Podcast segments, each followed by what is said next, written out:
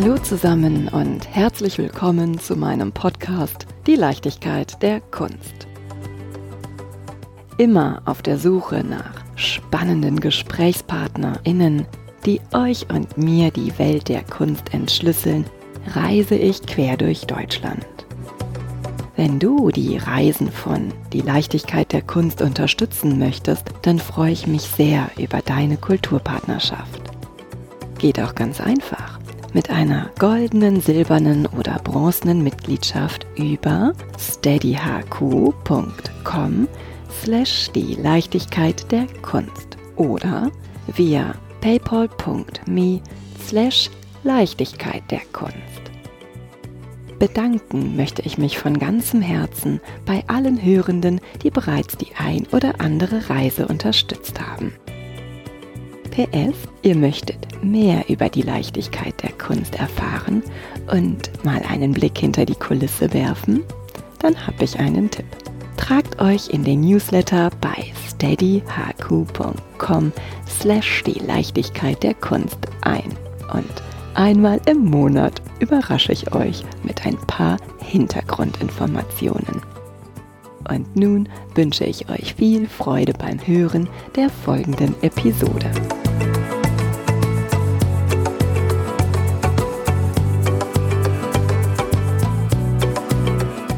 Ihre Schwächen folgten ihr bis in den letzten Winkel ihrer Existenz. Ihr Lieben, jetzt wird es tatsächlich ein bisschen persönlich, fast schon intim. Vor ziemlich genau einem Jahr stand ich in einer Galerie vor einem Bild mit genau diesen Worten. Ich habe mich fast schon ein bisschen ertappt gefühlt, denn tatsächlich finde ich es sehr, sehr wichtig, die eigenen, natürlich nur sehr wenigen Schwächen genauso zu achten und zuzugeben wie die unfassbar zahlreichen Stärken, die wir alle so mitbringen und immer wieder gerne präsentieren. Eigentlich finde ich es sogar ganz schön, die eigene Schwäche näher kennenzulernen und daraus vielleicht sogar mal eine Stärke zu formulieren. Dann habe ich gedacht, wer mag denn in dieser Zeit noch an Schwäche denken, wo es doch eigentlich meist um höher, schneller, weiter und vor allem um das mehr und besser geht? Ich verrate es euch. Die Künstlerin, die mich, ganz ohne es zu ahnen, so tief erwischt hat, heißt Marion Fink. Und ich bin unendlich dankbar, dass wir uns nun genau ein Jahr später in deinem Potsdamer Atelier persönlich kennenlernen und nun tiefer in deine Werke und deine Ansichten eintauchen.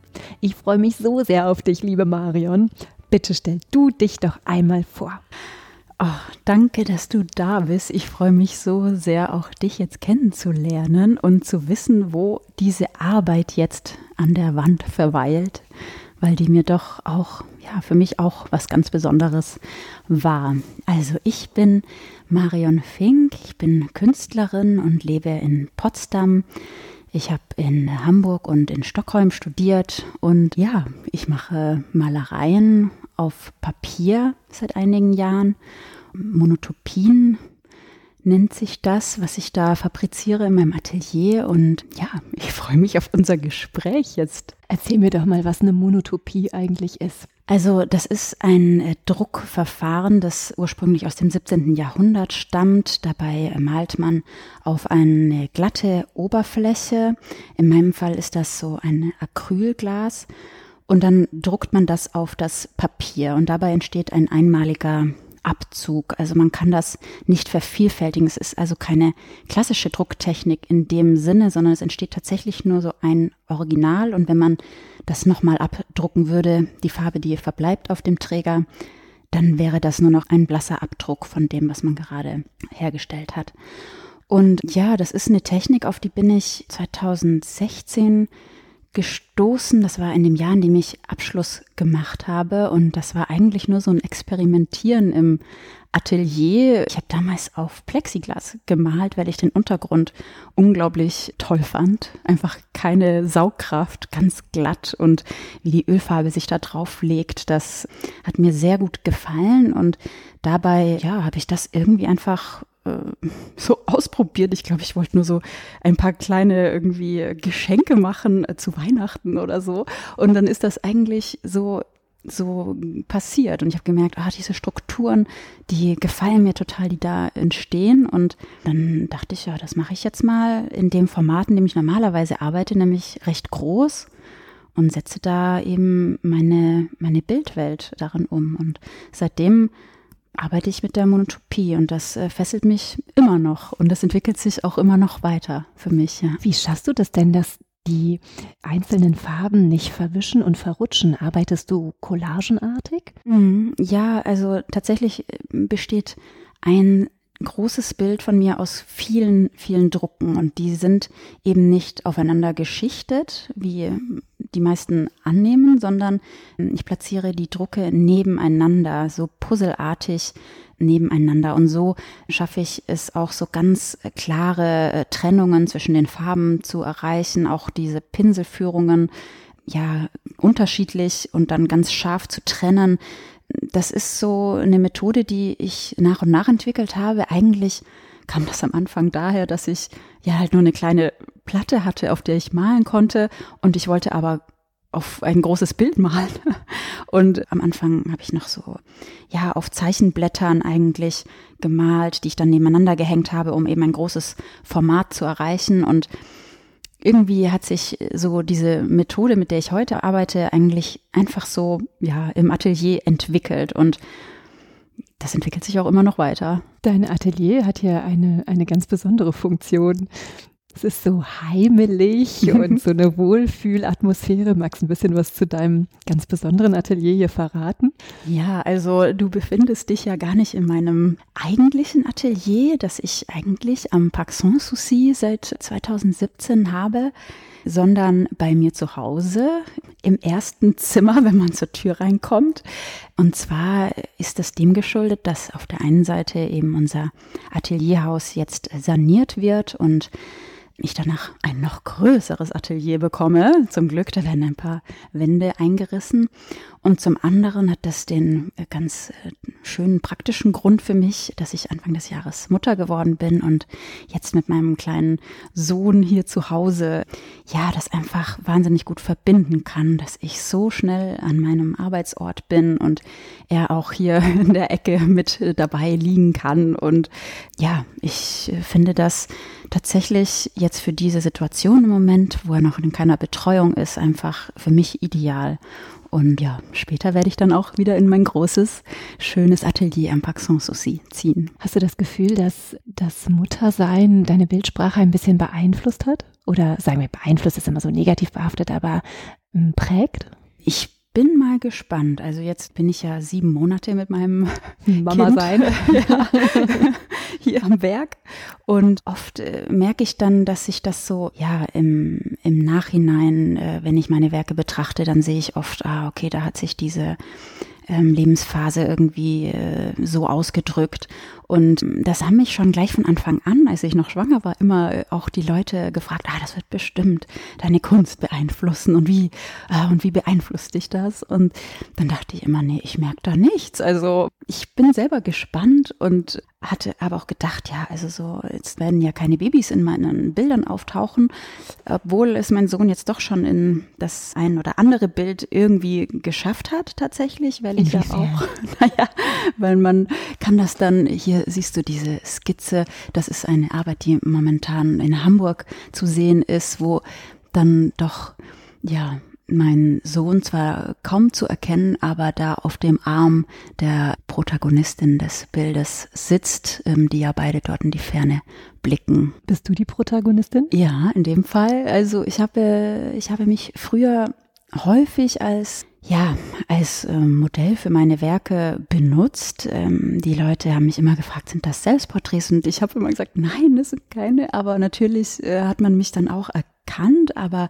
es war für mich eher immer so ein, naja, ich brauchte halt jemanden, den ich jetzt ähm, in diese Position zwingen kann. Und wie diese Biegepuppen. Ja, so ungefähr. Und ich wollte nicht immer jetzt äh, wieder meine Freunde, ja, kannst du mal nochmal und so und irgendwie so machen. Und dann mache ich ein Foto. Und dann habe ich natürlich häufig mich selbst einfach als Modell genommen, damit ich dann, wenn ich male, da Referenzen habe, an denen ich mich orientieren kann. Und Das hat in den letzten Jahren abgenommen in dem Sinne, dass ich jetzt auch Bildmaterial als Referenzen verwende, das ich nicht selber geschossen habe, sondern dass ich auch sammle in ja, äh, Werbung, Social Media, einfach da auch, wenn mich irgendwie eine Figur, die ich da sehe, so anspricht, dann, dann kommt das in mein Archiv und dann kann ich da später durchgucken und dann sehe ich manchmal, ach, das ist doch jetzt irgendwie so ein Ausdruck, der jetzt gerade so mich reizt, da etwas draus zu machen. Und dann ist das manchmal ja auch der Startpunkt für ein Bild. Und dann häufig aber, dann setze ich da vielleicht einen anderen Kopf drauf oder, ähm, oder dann komme ich selber doch wieder ins Spiel und ich, ich fotografiere irgendwie meine Arme oder Füße oder und die kommen dann da dazu. Und das ist sehr kollagiert im Moment, ganz ähnlich eigentlich wie die Technik. Vielleicht kommt das auch daher, weil als ich Öl auf Leinwand gemalt habe, da waren die Bilder noch näher an der Szene, die ich fotografiert habe, auch wenn ich das auch da verändert habe auf dem Bild, aber jetzt, seitdem ich mit der Monotopie arbeite, sind die Bilder sehr viel, ja, freier geworden in dem Sinne, dass ich das nicht mehr so an der Realität festhalten muss. Es klingt, ich weiß nicht, ob ich das Wort nehmen darf, aber ein Stückchen weit wie Puzzleteile. Mhm. Ja, Tatsächlich, also irgendwie. Ich hätte schon beinahe gesagt zusammengepuzzelt, aber. Ja, aber es ist ein bisschen, also ja, so kommen auf der einen Seite eben meine Skizzen dann zustande, dass da unterschiedliche ähm, ja, Einflüsse in zusammengepuzzelt eigentlich dann das Bild ergeben, das ich dann in groß, ja, als Monotopie umsetzen möchte. Und da wird dann eben wieder gepuzzelt. Da kommt dann die Malerei wieder als, ja, die einzelnen Partien, äh, die ich da ähm, auf dem großen Bildträger dann, ja, zusammenpuzzle. Was ist dir denn an einer Figur besonders wichtig? Ähm, der Ausdruck. Also das ist schon so, dass einen da was greift und natürlich auch, ja, dass da irgendwie eine Haltung, eine Position ist, die vielleicht einem, ja, die irgendwie vielleicht ungewöhnlich ist oder einfach einen packt. So, also das ist schwer in Worte zu fassen, weil das natürlich ganz unterschiedlich ist auf jedem Bild. Also gehst du gar nicht vom Gesichtsausdruck alleine aus, nee, sondern ja. auch von einer Handhaltung. Ja, oder? ja, finde ich, das ist, kann wahnsinnig aussagekräftig sein, wie jetzt ja eben eine Hand gehalten wird oder ein Körper sich formt, sozusagen. Hast ja. du einen besonderen Bezug zu, jetzt nicht im speziellen deinem Körper, aber generell zu Körpern? Vielleicht durch einen Sport, den du in deiner Kindheit gemacht hast, oder? Also in meiner Kindheit habe ich Geräteturnen gemacht und das hat mir ja, doch, das hat mir immer großen Spaß gemacht, mich da so kunstvoll auch zu bewegen auf der Matte und da Formen zu schlagen und dabei so aktiv zu sein. Das war wirklich irgendwie schon prägend, aber das habe ich dann später in der Pubertät irgendwann aufgegeben, weil mich andere Dinge mehr interessiert haben als der Leistungssport, auf dem man ich dann frage jetzt nicht was, auch wenn ich es zu gerne wissen würde, bei dem man dann immer am Wochenende auf so Turniere muss und da hatte ich dann andere Interessen. Ihr lieben Hörenden, als Marion mich gerade in ihre wirklich ganz, ganz behagliche Wohnung reingelassen hat, da war mein erster Eindruck, ich glaube, diese Frau kommt irgendwie aus dem tänzerischen Bereich. Die Art, wie sie sich bewegt, ist so anmutend, das macht so Spaß. Und wir haben uns kurz bevor ich diese Frage gestellt habe, tatsächlich darüber unterhalten. Und es, es schließt sich ein Kreis, wenn du sagst, du achtest auf die besondere Haltung deiner Figuren und du kommst selber aus dem, ja, aus dem ähm, bewegungsfreudigen Bereich, aus dem, mhm. ähm, jetzt wollte ich schon wieder sagen, tänzerischen, aus dem, sag ich turnerischen, ja, ne? ja, aber es hat was Tänzerisches natürlich, dass man sich da, auch da gibt's ja auch Choreografien und man überschlägt sich nur ein bisschen mehr als beim Tanzen. Und ich habe in meiner tiefgreifenden Vorbereitung auf das Gespräch gesehen, dass du auch über deine Bilder läufst. Ja, ja, weil im Druckprozess, ähm, ich habe eben keine keine Presse, kein, kein Riesendrucktisch, wo ich irgendwas durch eine Walze ähm, da durchdrücke, äh, sondern ich mache das alles mit meinem Körper. Und dann lege ich eben, wenn ich gemalt habe, die Acrylglasplatte auf mein Bild und dann wird da schon auch mal drüber gelaufen und mit den Armen drüber gestrichen oder man, ich setze mich drauf, je nachdem, was für ein Druck da dann benötigt wird, um eben das Bild dann ja, ins Papier zu bringen. Ach, kannst du dadurch auch die Drucktiefe beeinflussen? Also Bein hat mehr als Arm? Also nicht unbedingt, dass man auf dem, auf dem Papier irgendwie eine, dass das irgendwie tiefer oder höher dann tatsächlich zu sehen ist. Es ist mehr, dass ich das natürlich beeinflussen kann, wie sehr sich die Farbe jetzt abdrückt. Also und wenn ich viel Farbe aufgetragen habe an manchen Stellen, dann kann das natürlich auch mal so ja, matschen vielleicht oder ähm, an anderen Stellen ist es vielleicht zu wenig, da muss ich mehr drücken und an anderen Stellen weniger. Also das ist dann schon nochmal auch der Prozess, ja, auch nochmal spannend auf jeden Fall, ob das dann alles so klappt, weil man hat ja immer nur einen Versuch und umso weiter man ist im Bild, umso mehr Zeit man schon investiert hat, ist das natürlich auch immer sehr aufregend dann, Ende die letzten Drucke zu machen und zu hoffen, dass das jetzt alles ja, so aussieht, wie man sich das erhofft. Natürlich sieht es immer anders aus, als ich mir das vorstellen kann, weil es eben nicht zu 100 Prozent zu kontrollieren ist, wie es dann tatsächlich auf dem Papier erscheint. Aber das ist ja auch das Spannende und meistens klappt es. Hast du auch schon mal das Gefühl gehabt, oh Mist, zu fest? Äh, ja, also das passiert ab und zu. Ich habe inzwischen angefangen, sag ich mal, die schwierigsten Partien als erstes zu drucken. Das heißt, das Gesicht. Man findet ja so seine ja, Tricks. Genau, das Gesicht ist meistens das erste, weil wenn das äh, misslingt, dann ist das Bild natürlich dahin. Weil wenn man jemanden ins Gesicht blickt, da soll man ja ein Gefühl vermittelt bekommen und das muss dann schon irgendwie stimmen. Meinst du, das ist auch der Bereich, den deine Betrachter als erstes dem Bild schenken? Ich weiß es gar nicht, aber ich nehme das an, dass man da schnell zum Gesicht wandert. Einfach, äh, das ist sowas Menschliches, glaube mhm. ich, ja. Und ist eigentlich auch ganz spannend, wie ja der Blick durch dein Bild gezogen wird, mhm. durch dieses Großformat. Ich bin ja immer nicht so gut im Schätzen, aber ich würde sagen, es ist bestimmt über 2,50 Meter hoch. Ist es 2,10 Meter? Zehn. Oh, ja, fast. aber es sieht natürlich gigantisch aus in diesem Raum. ja, genau. Und es ist ein Bild eines Mannes, der kniet auf einer, wie nenne ich denn das? Auf so einer Art Reibe?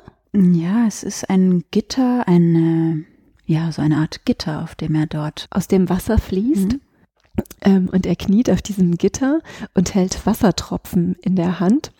Und würde man jetzt auf Augenhöhe ähm, schauen, dann würde man wahrscheinlich als erstes auf den Bauch des Mannes schauen. Mm. Und somit wird der Blick ja quasi nach oben gezogen. Ne? Man möchte ihm ja in die Augen schauen mm. und seinen ja, irgendwie auch entrückten Blick näher, mm. näher erforschen.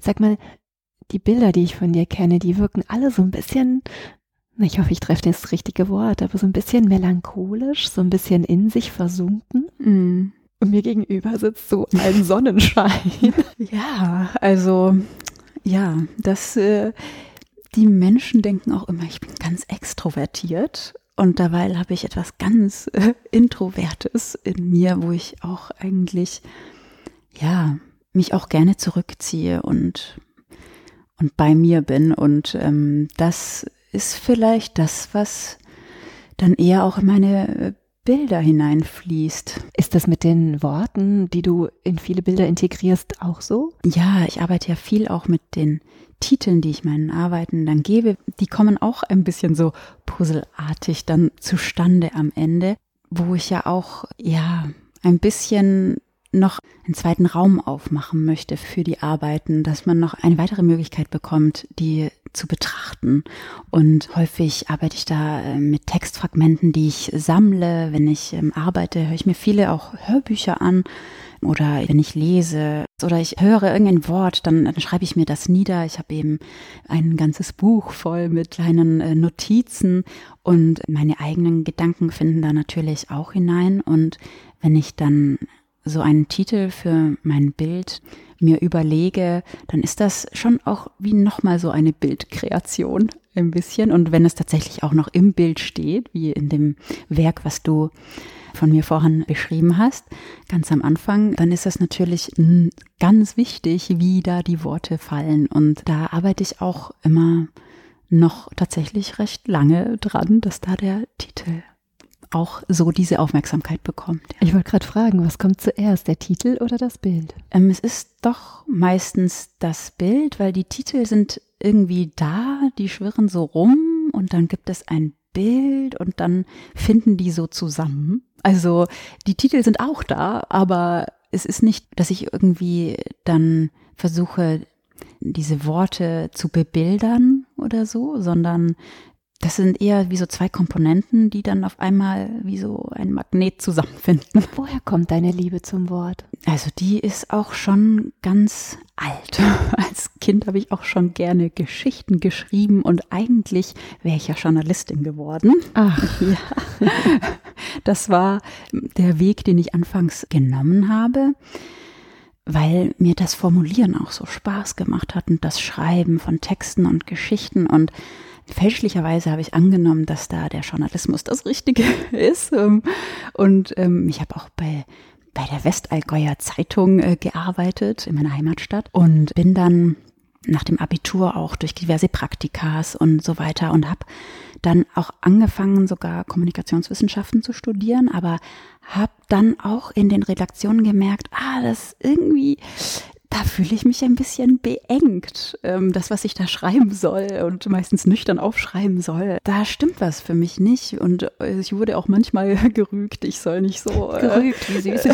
so so ausschweifend jetzt von so einem kleinen Ereignis berichten oder so ja mit so vielen Worten das beschreiben, weil äh, das Schreiben hat mir Spaß gemacht, nicht unbedingt das Berichten von einer Tatsache oder so. Und ja, das hat sich ähm, so weit entwickelt, dass sogar mein die Abschlussarbeit an der Hochschule in Hamburg, an der HFBK, dann ein Roman wurde, obwohl ich auch nur eine Kurzgeschichte schreiben wollte als Abschlussarbeit. Und dann war ich aber so im Flow, dass da ein ganzes Buch daraus geworden ist, das äh, niemals veröffentlicht wurde. Aber ich wollte gerade fragen. Es gibt es, ich kann es dir nachher Wie ist der Titel? Vademecum, ein äh, lateinisches Wort, das heißt so wie ein Buch, das man immer bei sich trägt. Und ja, es ist auch eine lustige Geschichte. Da kommt doch vielleicht eher ein bisschen meine extrovertierte Seite zum Ausdruck, in, äh, just in diesem Buch.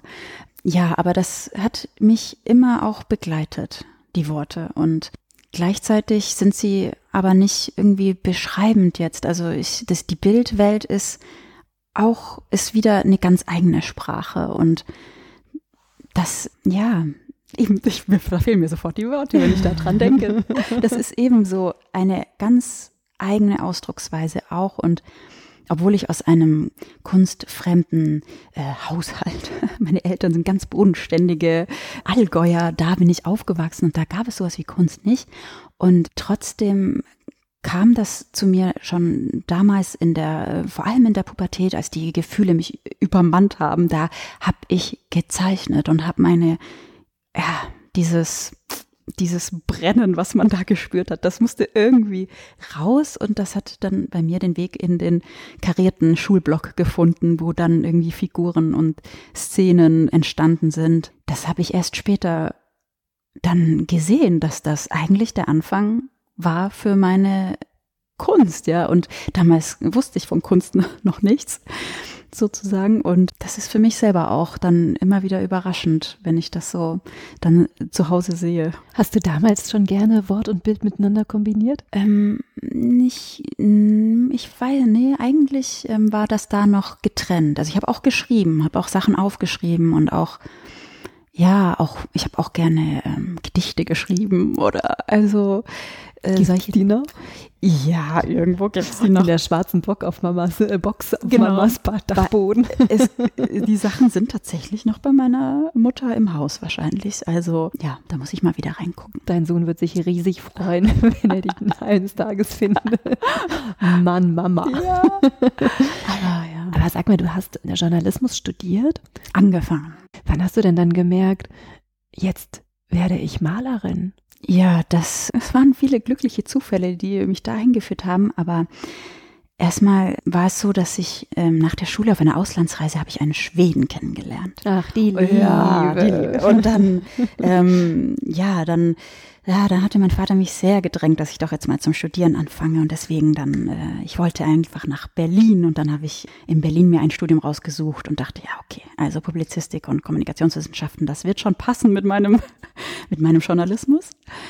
Und dann waren wir dort in Berlin zusammen und haben da dann auch äh, wieder gemeinsam angefangen zu zeichnen. Und dort habe ich dann auch äh, mich wahnsinnig für ja für Street Art interessiert und überhaupt dort in Galerien zu gehen in Berlin. Das war wirklich so eine Offenbarung dort in Berlin so umgeben zu sein von so viel Kultur überall, ja, auf der Straße, in den Museen, in den Galerien und dann eben zu Hause, äh, wenn ich da mit meiner Uni fertig war und mein damaliger Freund mit dem Skaten, dann haben wir abends halt gezeichnet und das ging so weit, dass wir uns an den Hakischen Markt gesetzt haben und dort unsere Zeichnungen angeboten haben zum Verkauf. Und da habe ich meine erste Zeichnung für 35 Euro verkauft. Da warst du bestimmt oh, mächtig. Das stolz, war wirklich oder? ein, äh, ja, ein Riesenmoment, dann zu sehen, oh, die haben sich so gefreut über dieses Bild, dieses Pärchen, was das gekauft hat. Und ja, ich habe gemerkt damals, das Studium, das macht mich fertig. Ich habe nur ein Semester studiert, aber das war nichts für mich, diese Wissenschaft und das etwas zu tun, was irgendwie nicht mich nicht inspiriert. Also das hat mich nicht inspiriert und dann hatten wir damals ganz idealistische Vorstellungen auch vom Leben und wir dachten, man, wir wollen nicht zum Rädchen im System werden und das einzig wahre, was man doch machen könnte, ist die Kunst, weil das ist so frei und das ist, ja, das ist das Einzige, was uns nicht hier zu einem kleinen Rädchen macht in dieser Gesellschaft. Und dann war das sein Vorschlag, doch nach Schweden zu ziehen und dort auf eine Kunstschule zu gehen. Und dann habe ich meinen Vater angerufen und ihm das erzählt und der hat, glaube ich, ja, der hat erstmal aufgelegt und meinte, er meldet sich in ein paar Tagen nochmal. Und die Papas. Ja, der war natürlich, meine Eltern waren natürlich nicht äh, begeistert von meinen Plänen, mein Studium abzubrechen und jetzt Kunst zu machen. Das ist ja. Ähm, in Schweden. Ja, in Schweden. Und äh, was soll aus dem Kind werden? Und ich weiß nicht, irgendwie haben sie sich damit arrangiert. Ich hatte vielleicht den Bonus, dass ich das vierte Kind war und meine drei großen Brüder ja schon auf einem guten Weg waren und eh, ich glaube, meine Eltern hatten dann nicht mehr so Lust, jetzt da auch noch einen Kampf anzufangen. Und dann dann waren die irgendwie d'accord damit. Und dann sind wir eben damals nach Stockholm gezogen und dann habe ich dort auch zum ersten Mal gemalt. Und das war so eine Offenbarung, das war wirklich so ein, ein Verlieben, ja, ich war ich war einfach dann nur noch im Atelier und diese Bilder sind aus mir herausgeflossen und dann gab es kein Zurück mehr. Also auch nach einem Jahr dort war ich so, ich kann nie wieder zurück, ich kann nie wieder einen normalen Job machen. Wie soll das funktionieren? Das ist hier so eine Leidenschaft. Ja, das war, das war schön. Und dann, du warst in Schweden und ja. jetzt sind wir in Potsdam. Ja, dann, ähm, ich war dreieinhalb Jahre in, in Schweden insgesamt und dann hatte ich dort auch schon Ausstellungen, habe auch Bilder dort verkauft. Also es war alles wirklich gut und Stockholm ist auch eine sehr schöne Stadt und alles ist ganz eine heile Welt ein bisschen. Und dann hatte ich das Gefühl, ich muss zurück nach Deutschland. Ich muss herausfinden, ob das Bestand hat, dieser Traum hier, in dem ich mich gerade befinde. Und dann bin ich, ja, dann zum Leid meines damaligen Freundes, der das gar nicht toll fand, habe ich mich dann ähm, in Hamburg beworben an der Kunstakademie und ähm, bin dort angenommen äh, worden. Also es war auch ein bisschen, äh, ja, random, sagt man ja so schön, dass ich in Hamburg gelandet bin, weil ich dachte einfach, ja, früher als Kind habe ich immer auf die Deutschlandkarte geguckt und Berlin wollte ich und nach Hamburg will ich auch mal. Ah, das ist auch noch so eine große Stadt da oben im Norden, da war ich noch nie. Und dann dachte ich, ja, dann gehe ich doch jetzt mal nach Hamburg. In Berlin war ich ja schon mal. Und dann bin ich irgendwie in Hamburg gelandet, ganz allein an der Reeperbahn in einer WG, aber allein im Sinne von, dass die Beziehung auch in die Brüche ging. Er blieb in Stockholm. Er blieb, er kam tatsächlich später nochmal nach Berlin, nach, aber ähm, ja, ich war dann allein in Hamburg und habe dann dort das Studium fortgesetzt und das war schon ein nüchternes Aufwachen, weil ich davor in meinem Stockholm, da war alles so schön heimelig und hat alles Hücke. so, ja, Hücke, ja, wie man in Dänemark gerne sagt, ja. Das war wirklich so schön. Ja, und Hamburg war dann ein bisschen eine härtere Realität schon um mich herum.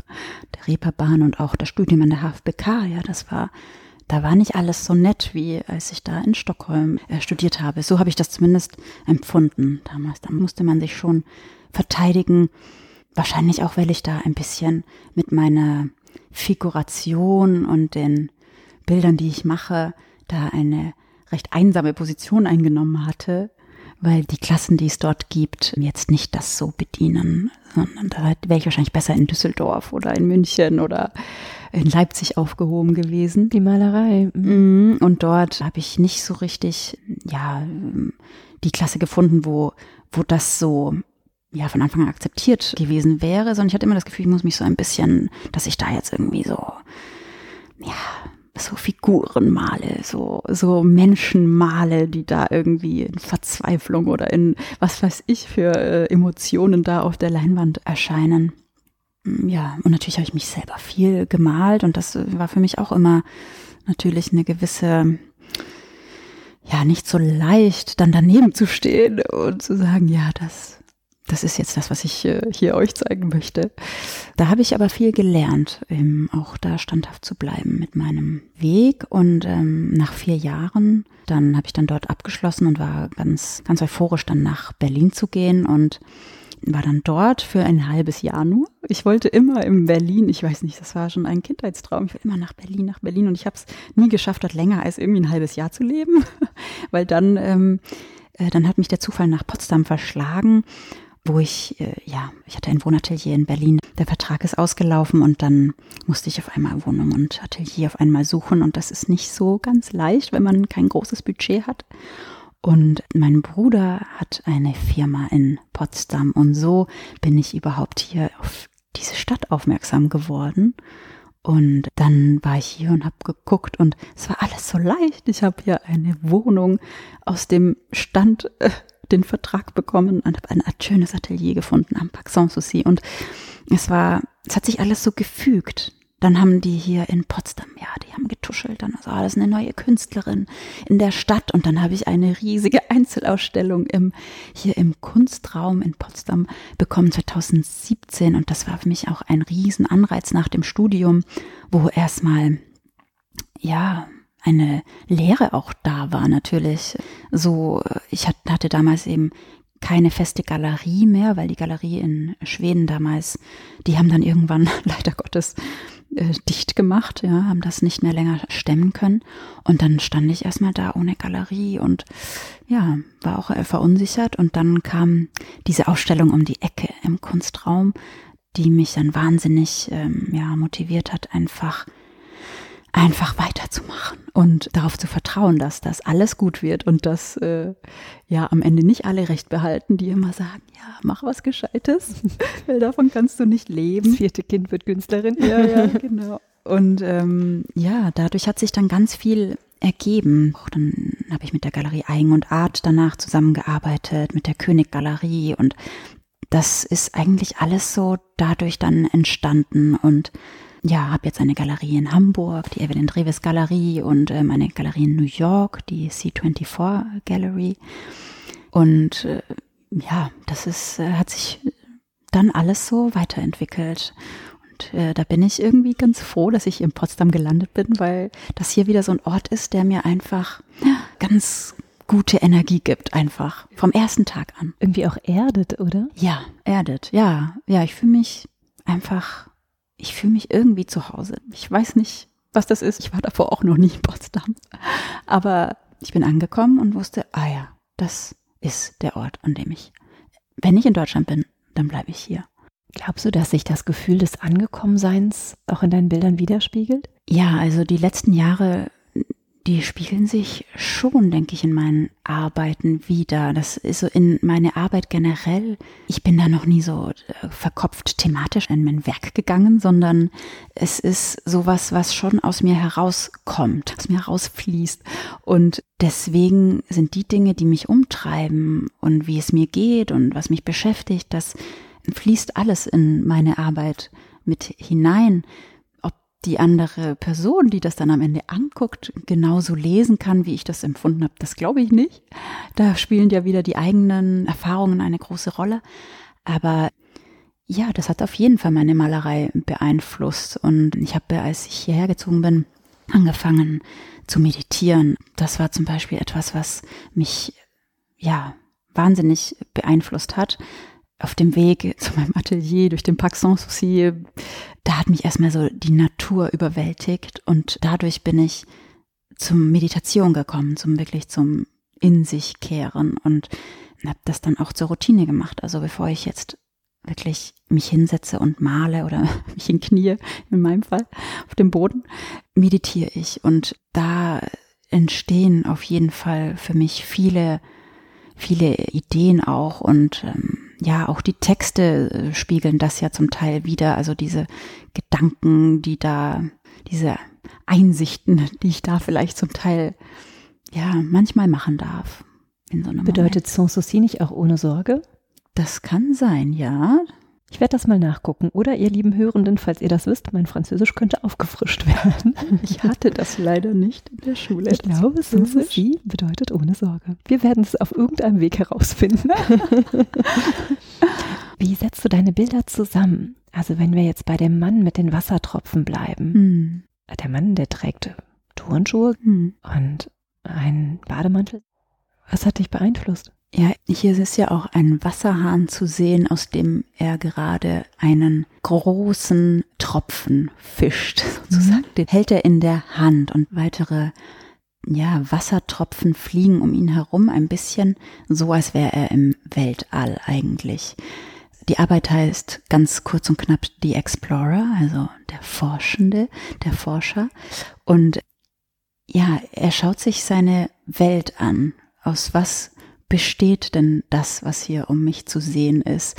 Und wie real ist eigentlich alles, was ich um mich herum sehe im Weltall? Fliegen die Tropfen hier, bei uns fließen sie, ja? Und wie kann ich eigentlich mit meiner Welt umgehen, wenn ich doch gar nicht genau weiß, was eigentlich real ist und was nicht? Weil unsere Sinne, die täuschen uns ja auch ganz häufig. Lange dachte man, die Welt wäre flach was man ja, verstehen klar. kann, mhm. weil sie sieht flach aus, wenn man steht. Und das sind so Fragen, die mich das letzte Jahr oder die letzten Jahre sehr beschäftigt haben. So diese Frage nach, ja, wie kreiert man sich seine Realität? Realität hat ja den Anspruch, irgendwie objektiv zu sein, aber ich glaube, irgendwie leben wir alle in unserer eigenen subjektiven Realität oder so eine wahrgenommene Realität, weil das ist ja geprägt durch die Erlebnisse, durch die Erfahrungen, durch alles, was man davor schon einmal vielleicht gesehen und erlebt hat. So nehmen wir dann ja auch wieder die, die Welt wahr. Und das finde ich einfach wahnsinnig spannend, dass man das ja auch, wenn man das weiß, auch formen kann. Da geht es ja auch in der Meditation darum, dass man auch die Gedanken loslassen kann und dann kann vielleicht auch wieder was Neues da entstehen oder man kann vielleicht auch etwas leichter verändern in sich und die Schwächen, die einem bis in den letzten Winkel der Existenz folgen, wie du das auch in der Einleitung gesagt hast, kann man ja vielleicht sogar irgendwie in eine Stärke umwandeln oder eine Stärke darin finden. Denkst du, dass man generell liebevoller die Umwelt betrachten sollte? Ähm, liebevoller, ja, ja. Das hilft. Das hilft wirklich. Das ist schön von dir ausgedrückt. So habe ich da noch nicht drüber nachgedacht, aber manchmal mache ich das, dass ich durch die Straßen gehe und mir die Menschen, die ich sehe, einfach so golden vorstelle, einfach so viel Liebe da überall hinschicke und dann, ich meine, dann geht's mir ja auch besser, weil in mir entsteht ganz viel Liebe und Freude und ich glaube irgendwie auch, dass, dass das vielleicht die Menschen auch spüren, auch wenn man sich gar nicht richtig begegnet. Und wenn man die Welt liebevoll betrachtet, dann entsteht, glaube ich, wirklich nicht nur innerer Frieden, sondern ja, vielleicht auch im Außen natürlich mehr Harmonie, auf jeden Fall. Was hat dich dazu gebracht, darüber nachzudenken, dass die Schwächen bis in den letzten Winkel der Existenz folgen? Ja, die Figur fässt sich ja auch an die eigene Nase, an dem Bild. Und das ist ein bisschen, ja, das ist ein, schon auch eine persönliche Arbeit. Ich arbeite ja selber auch noch an mir und an den Dingen, wo ich weiß, ach, die verfolgen mich, ja, so äh, gewisse Dinge, die man als Schwächen bezeichnen könnte oder als als etwas, was man lieber vielleicht loslassen möchte. Und das ist aber nicht so einfach, das loszulassen. Und man muss eigentlich eher hinschauen. Und deswegen äh, nimmt die Person in dem Bild, was tatsächlich auch ich selber bin, in dem Fall, ah. fest sich an die eigene Nase, weil es hilft auch nichts wegzulaufen von dem, was einem nicht gefällt, sondern manchmal hilft es mehr einfach genau da den Finger hinzulegen und dann kann es sich auch auflösen. Du hast eben erwähnt, wenn du durch den Park Sanssouci fährst, dass du in eine Art Meditation kommst und darüber nachdenkst, was denn eigentlich die Realität oder eine gelernte Realität ist. Ist das so auch mit den Schwächen, dass viele Schwächen einfach gelernt schwach sind, aber vielleicht auch eine Stärke sein könnten? Ja, das denke ich auf jeden Fall. Dass das natürlich auch gesellschaftlich geprägt ist, zum Teil, dass manche Dinge als ja, als Stärke wahrgenommen werden und manche Dinge nicht so gerne gesehen werden. Also das ist auf jeden Fall ja nicht die Realität, dass eine Schwäche unbedingt wirklich eine Schwäche sein muss, sondern dann ist das ja nur, dass man vielleicht in genau diesem System oder so wie das gerade hier im Außen betrachtet wird oder gewollt wird, dass das da nicht funktioniert. Aber in einem anderen System würde es vielleicht super funktionieren. Ich habe ein tolles Beispiel. Ich habe mich neulich mit einem Kind unterhalten, so sieben, acht Jahre mag es sein. Und ich unterhalte mich schrecklich gerne mit Kindern. Die bringen so zuckersüße Sachen immer und so weise, weise, weise, weise Sachen auch einfach nach außen.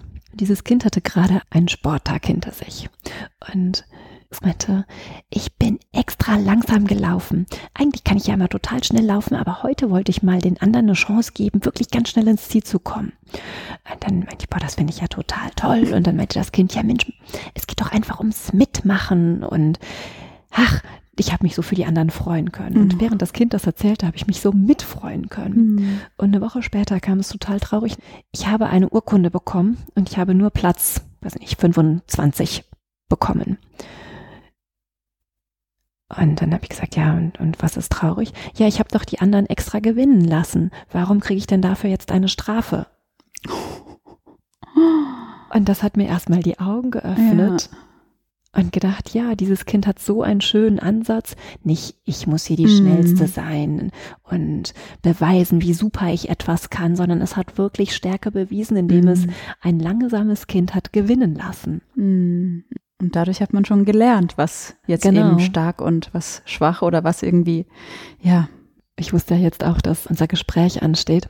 Ich dachte, das ist so schön, wenn man auf Menschen trifft, die ein Gespür dafür entwickeln, um welche Stärken es tatsächlich geht und dass man zu diesen zu diesen vermeintlichen Schwächen einfach auch stehen kann und sie anderen Menschen mitgeben kann, egal wie tiefgreifend sie sind, um, um jemanden zu stärken. Mm, total schön. Ja. Und das lernen wir von den Kindern. Mm. Ja, ich freue mich schon, wenn meine anfängt zu sprechen. Bin gespannt, was er mir erzählen wird. Als ich hier das kleine Eckchen sah, mhm. was du deinem Sohn so liebevoll hergerichtet hast, habe ich gedacht, oh, wenn er dann erstmal über deine Platten tapst ja, und dann ja, irgendwie ja. so nicht gemalter Teil des Bildes ist, sondern wirklich aktiv. Ich muss ihn abhalten. Nicht begleitet. Wenn er dann voll Ölfarbe ist. Ja. Spielt Humor in deinen Werken auch eine Rolle? Ach, ich glaube, nicht unbedingt. Also so dieses Ironische, was häufig ja auch in, in der Kunst zu finden ist, das, das liegt mir nicht so. Das ist mir eher fremd. Es ist schon eine Ernsthaftigkeit in meinen Bildern. Und es ist nicht unbedingt der Humor, den ich da irgendwie beim Gegenüber triggern möchte, sondern es ist schon eher, will ich da was tiefer rein, ja. Wenn wir jetzt bei dem Bild mit den Wassertropfen bleiben, und wenn du mal 30 Jahre weiter denkst und einen Blick zurückwirfst auf jetzt 2021, meinst du, man könnte dann auch einen zeitgenössischen Bezug ziehen, dass uns der Umweltgedanke sehr stark geprägt hat? Mhm. Oder ist das ein bisschen an den Haaren herbeigezogen? Ich kann damit leben. ich bin gespannt. Ja, also dass ich jetzt klimapolitische Kunst mache, das glaube ich, werden die Geschichtsbücher auch nicht dann über mich äh, festhalten. Aber ähm, dass man da den Zeitgeist oder dass die Zeit jetzt auch später vielleicht noch irgendwie sehen kann, das denke ich schon. Aber dass die auch irgendwie ein, eine zeitlose Komponente haben, da, da bin ich schon auch davon überzeugt. Manchmal bleiben Wörter ja haften. Ne? Du sagtest das ja selber auch. hoffentlich habe ich dich jetzt nicht beeinflusst. das ist jetzt auf ein zeitgenössisches Problem zurückzuführen. Das hat die Claudia denn da gesagt. Mal schauen, ob sich das niederschlägt demnächst. Oh, bitte, bitte, da musst du mir Bescheid sagen. Sag mal, du findest Titel nicht nur rein auf Deutsch, ne? Du arbeitest auch gerne mit englischen Wörtern, oder? Ja, ja, das hat zum einen den Grund, dass ich eben auch ganz viel auf Englisch mir anhöre und lese. Und zum anderen habe ich vor ein paar Jahren den Entschluss gefasst, dass ich auch international ausstellen möchte. Und ich auch möchte, dass die Menschen überall das lesen und verstehen können. Und das war mir irgendwie wichtig. Und ich hatte dann ja auch das Glück, dann in London und New York auszustellen und habe jetzt ja auch eine Galerie in New York.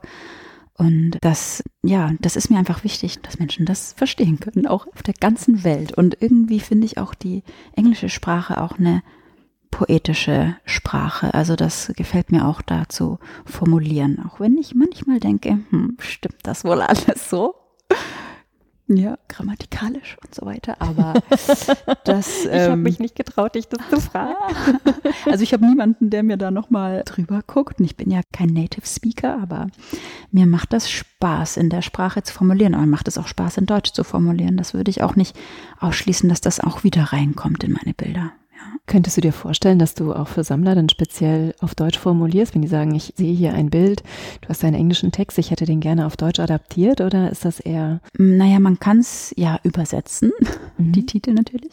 Und das gibt ja auch unterschiedliche Übersetzungen, da kann man ja auch nochmal mit den Worten arbeiten, aber das ist mir jetzt noch nicht so richtig untergekommen und irgendwie, das kann ich mir jetzt nicht so ganz vorstellen, dass da einer auf mich zukommt und mir das Deutsch auferlegt. Apropos, du hast ja eben gesagt, du hast schon ein, ein Buch geschrieben, was ich ja sehen darf. Ja, nachher. Aber du hast doch auch Publikationen schon veröffentlicht, oder? Also Kataloge, ja, wurden auch schon welche veröffentlicht. Ja, kann ich dir nachher auch noch zeigen. Ja. ich bin gespannt, das wird ein schöner Abend. Ja, genau. Kriegst du erstmal ein Glas Wein noch und dann. Oh ja, das kann ich heute auch gebrauchen, ich sag's dir. Gefühle. Wir haben schon so viel und so schön darüber gesprochen. Kannst du dich eigentlich noch an dein erstes Wechselbad der Gefühle erinnern? Oh, Wechselbad der Gefühle. Ja, da gab es, glaube ich, viele und wie ich schon erzählt habe, in der Pubertät natürlich äh, haben einen da viele solche Bäder überschwemmt. Und das hat natürlich oder ich denke mal natürlich dann meistens was mit Liebe zu tun. Doch, das sind auf jeden Fall Gefühle, die ich gut kenne. Ist es eine Stärke oder eine Schwäche, seinem Impuls zu folgen?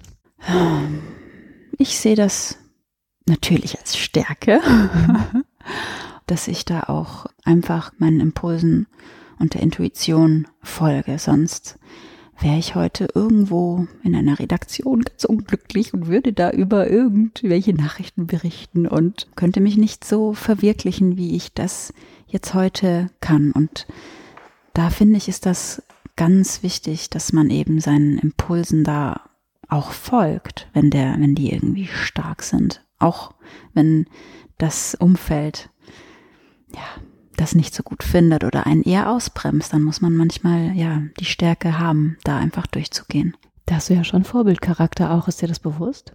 Ähm, nee, also bewusst ist mir das nicht so und manchmal bin ich selber verwundert, weil ich, äh, also dass ich den Weg überhaupt gegangen bin, weil, ja, weil ich auch viele, auch ganz schwache Momente habe in meinem Leben, gehabt habe, aber dass ich da, ja, dran geblieben bin, an diesem, an diesem, ja, Inneren, wirklich an dieser Leidenschaft, an diesem Drang, diese Bilder zu machen und auch, oder Texte zu schreiben, das, das fortzuführen und sich nicht abbringen zu lassen, das, ähm, ja, da bin ich manchmal selber selber stolz auf mich. Ich kann jetzt schlecht sagen, dass ich stolz auf dich bin, wobei ich das natürlich total bin. Ich bin dir nur einfach total dankbar, dass du ja, dass du da so auf dein Gefühl gehört hast, dass du dich da hast, so durch deine ganzen, ja, irgendwie kann man ja auch sagen Stolpersteine, ne? Oder äh, mhm. Stolpersteine nicht, aber so durch deine Meilensteine hast tragen lassen. Und ja, auch mir ganz viel Glück dadurch geschenkt hast. Das freut mich. Also möchte ich mich an der Stelle nicht nur für dieses Gespräch bedanken, sondern auch für all das, was du seit einem Jahr bei mir bewirkt hast, ohne oh, es zu wissen. Das ist natürlich ein wunderschönes Gefühl, das zu hören. Danke. Und sich jetzt mit dir auszutauschen, ist, glaube ich, eins meiner Geschenke, meiner größten Geschenke. Und vielen, vielen, vielen Dank. Oh, danke, Claudia, dass du da warst. Das ist ein wunderschönes Geschenk für mich auch.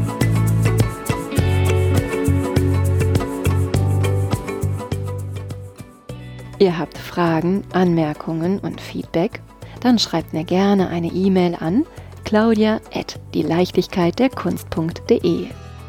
Und wenn ihr mögt, dann freue ich mich sehr über euer Like und eine Bewertung. Ihr möchtet weitere Informationen? Dann schaut auf meiner Website unter www.dieleichtigkeitderkunst.de. Und nun von Herzen Dank.